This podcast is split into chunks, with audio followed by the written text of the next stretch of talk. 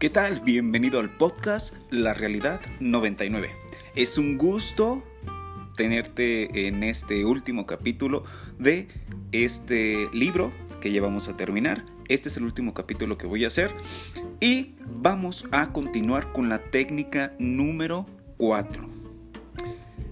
Temor de Dios. El principio de la sabiduría es el temor de Dios. Proverbios 9:11. Con esto no quiero entrar en, polémica o en discusión, simplemente estoy leyendo el libro y tú decides el aceptar o no la información que yo te doy, ¿vale? Solo trate de abrir esa, esa ventana en tu mente y dame la oportunidad de, sembrar algo en, en tus pensamientos, ¿vale? Ciertos evangelistas televisivos adoran predicar sobre el temor de Dios. Este término implica que, dado que Dios es tan poderoso y a veces crítico, debemos temer a su ira. La Cábala dice que esto es una reverenda tontería, amigos. Sí, así es. La fuerza a la que llamamos Dios, tú puedes llamarle como desees, como tú quieras llamarle. ¿Sale? Es una energía infinitamente positiva, hecha de felicidad y placer. Nada negativo puede emerger de una fuerza así. No hay nada que temerle a una fuerza como esta. De hecho, esa fuerza elimina todos los miedos de nuestras vidas. Entonces, ¿qué quiere decir la Biblia con el temor de Dios? ¿Y cómo puede este ayudarnos a eliminar los miedos? Bueno, el término temor de Dios es, en realidad, un código. ¿Sí? Nada, nada de lo que leemos o de lo que les he dicho es literal. Detrás de todo hay siempre un, un código, hay, algo, algo secreto.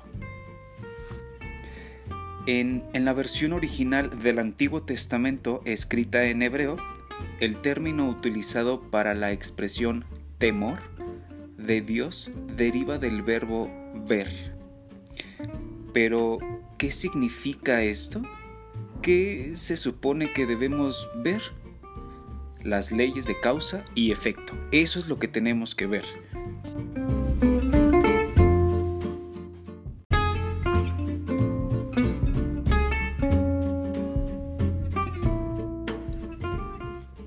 La Cábala dice que ver significa reconocer el principio de causa y efecto que gobierna nuestras vidas. En otras palabras, significa reconocer que para cada acción existe en algún lugar una reacción. Pueden pasar minutos, meses o hasta décadas hasta que esta reacción se produzca. Pero para cada causa siempre habrá un efecto. Y creo que eso lo tenemos muy claro. lo hemos visto representado en nuestras vidas en algún momento, siempre. En resumen, a cada acción reactiva le corresponde un resultado negativo. Ojo, a cada acción reactiva le corresponde un resultado negativo. Si tu jefe te dio una orden y le dices, sí, la voy a hacer más al rato, eh, sí, ahorita la hago, eh, con esa actitud mala, esa actitud mala se te puede regresar en 5 minutos o se te puede regresar cuando menos lo esperes. En ese momento en el que tú estás feliz, en el que está todo agradable, en el que todo está saliendo bien, en ese preciso momento puede llegar esa retribución de cuando le contestaste a tu jefe, a tu amigo, a tu papá, a tu vecino, a quien haya sido. Esa mala vibra en la que contestaste te puede regresar en cualquier momento y no te vas a dar cuenta del espacio haya pasado unas horas, haya pasado un mes, una semana, un día, el tiempo que haya pasado no lo vas a relacionar con eso que hiciste y eso es importante tenerlo en mente. Por eso es que tenemos que estar conscientes de cómo reaccionamos. Este resultado es la cortina que oculta la luz y aumenta nuestros miedos. Por supuesto, cada acto proactivo también tiene un efecto, solo que el efecto en este caso es la eliminación de la cortina, junto con el incremento de la luz o la felicidad, de serenidad en nuestras vidas. Nuestro problema es el siguiente. El monstruo, que ya lo hemos dicho que es nuestro ego, no nos deja ver las relaciones de causa-efecto en los hechos de nuestra vida diaria. Todo lo que el monstruo nos muestra es el momento actual, el ahorita. Y está bien, tenemos que vivir el aquí, el ahorita, pero tenemos que estar conscientes de que hace un mes, hace una semana, hace una hora, hicimos algo. Hicimos algo bueno o hicimos algo malo. Y cuando solo vemos el momento presente, reaccionamos. Esto, a su vez, crea un caos futuro en nuestras vidas. Si nos detuviéramos un segundo, tan solo un segundo, y consideráramos o viéramos las consecuencias de nuestras acciones negativas antes de realizarlas, encontraríamos la motivación para detener la reacción y volvernos proactivos. Es decir, eh, volviendo al ejemplo de tu jefe, de tu amigo, de tu papá, de tu compañero, si tú le, si, si lo que te va a decir o lo que te dijo, la orden que te dio, te molesta, tienes un cuarto de segundo para pensar en qué le vas a decir y no reaccionar de manera impulsiva, ¿sí? De, de orgullo, de ego, sino decir, ok, claro que sí lo voy a hacer, por supuesto que lo puedo hacer. ¿Me darías unos minutos? Eh, algo, algo, algo más, algo más tranquilo, algo más congruente. Esto que tú vayas a contestar es lo mismo que te pueden contestar a ti en cualquier momento. Y esto puede ser cualquier cosa. Las consecuencias de nuestras acciones negativas antes de realizarlas. Eh, eh, esto es lo que tenemos que ver un segundo antes de reaccionar las consecuencias de nuestras acciones negativas antes de realizarlas. Ahí encontraríamos la motivación para detener la reacción y volvernos proactivos, volvernos, buenos, ¿no? Al contestar. Si pudiéramos prever las repercusiones de nuestro comportamiento egoísta e intolerante del momento presente, encontraríamos la inspiración para compartir y ser más amables, con nuestros amigos y con nuestros enemigos por igual si es que los tenemos. Entonces, temor de Dios significa ver el precio y las consecuencias de nuestros actos antes de realizarlos. ¿Y cómo lo hacemos?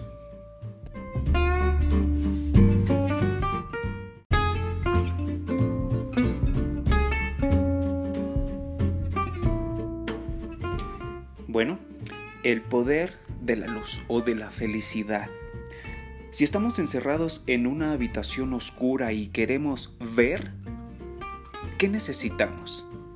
Bueno, prender la luz, una vela, un encendedor, una lámpara.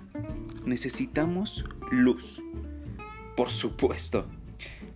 Meditar con los nombres de Dios que se les dio en el capítulo anterior y con el Zohar nos trae luz. Utilizar las herramientas de la Cábala todos los días eleva y desarrolla nuestra conciencia, a la vez que nos permite ver y sentir más profundamente. Todo esto nos ayuda a prever la relación causa-efecto que gobierna este juego desafiante e impresionante al que llamamos vida, tu vida, mi vida y la vida de los demás en este planeta.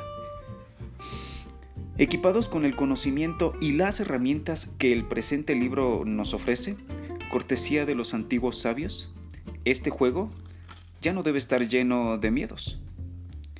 Y no lo estará. Te lo prometo.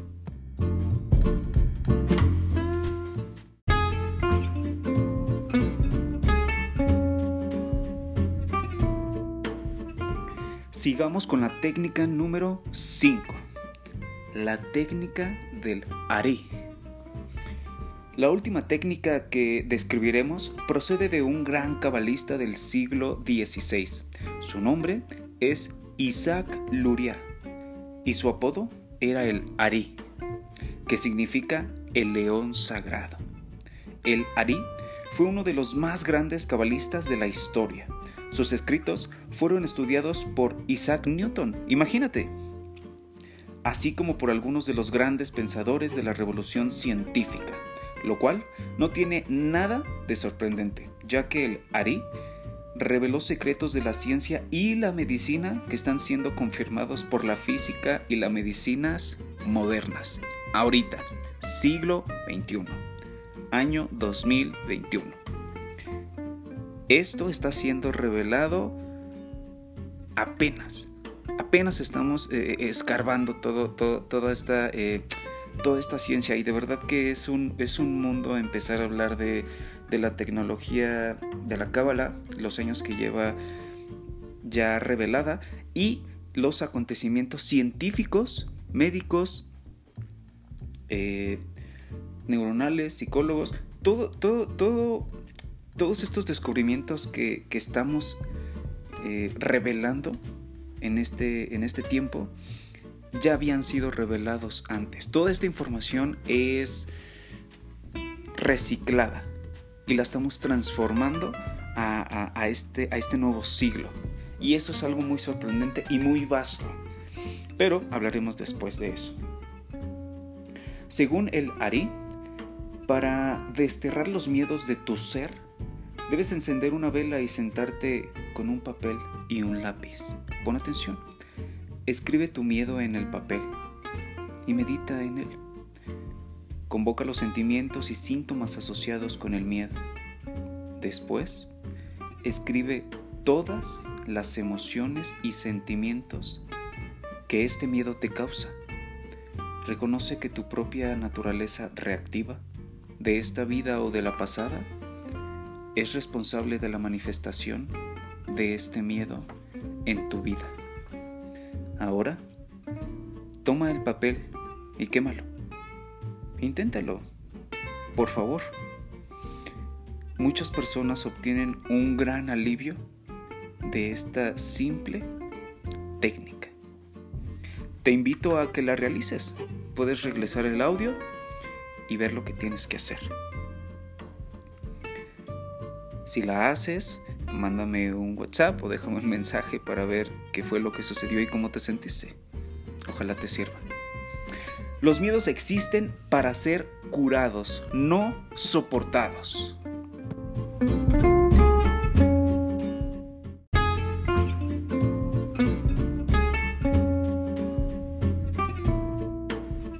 Así como lo escuchaste, los miedos existen para ser curados, no soportados.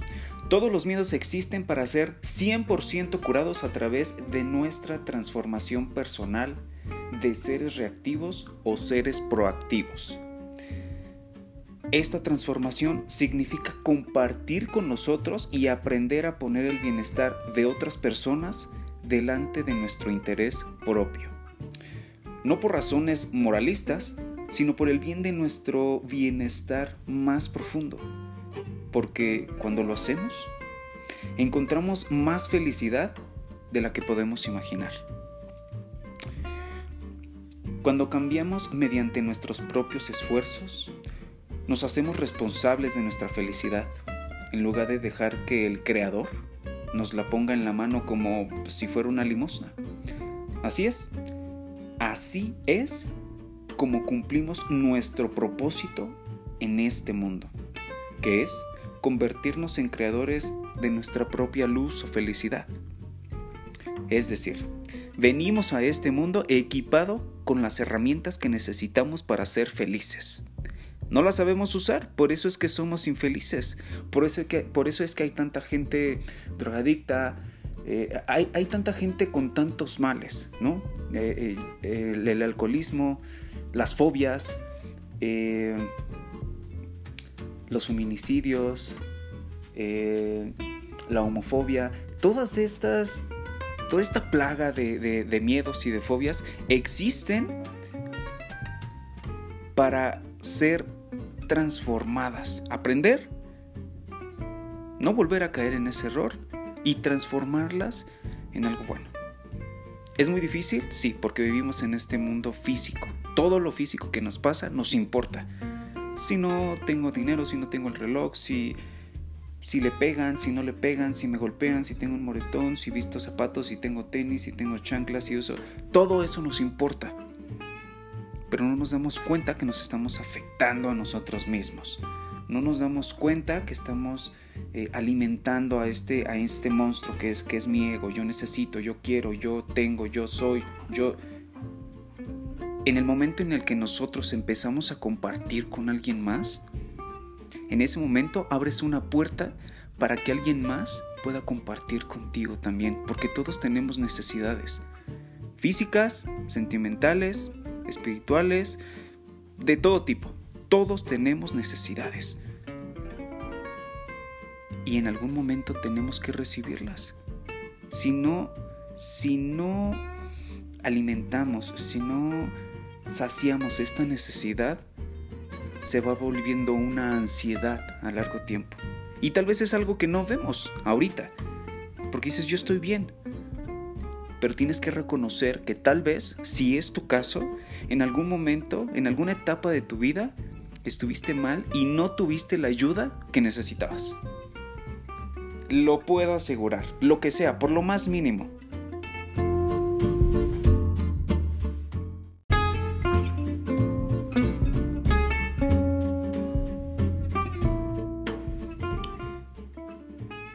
con el objetivo de hacer esta transformación desafiante y por lo tanto digna de la luz o la felicidad, se creó el monstruo, el ego, el orgullo que tenemos todos y cada uno de nosotros, para tentarnos e incitarnos a responder de forma reactiva y en nuestro propio, y en nuestro propio interés las 24 horas del día.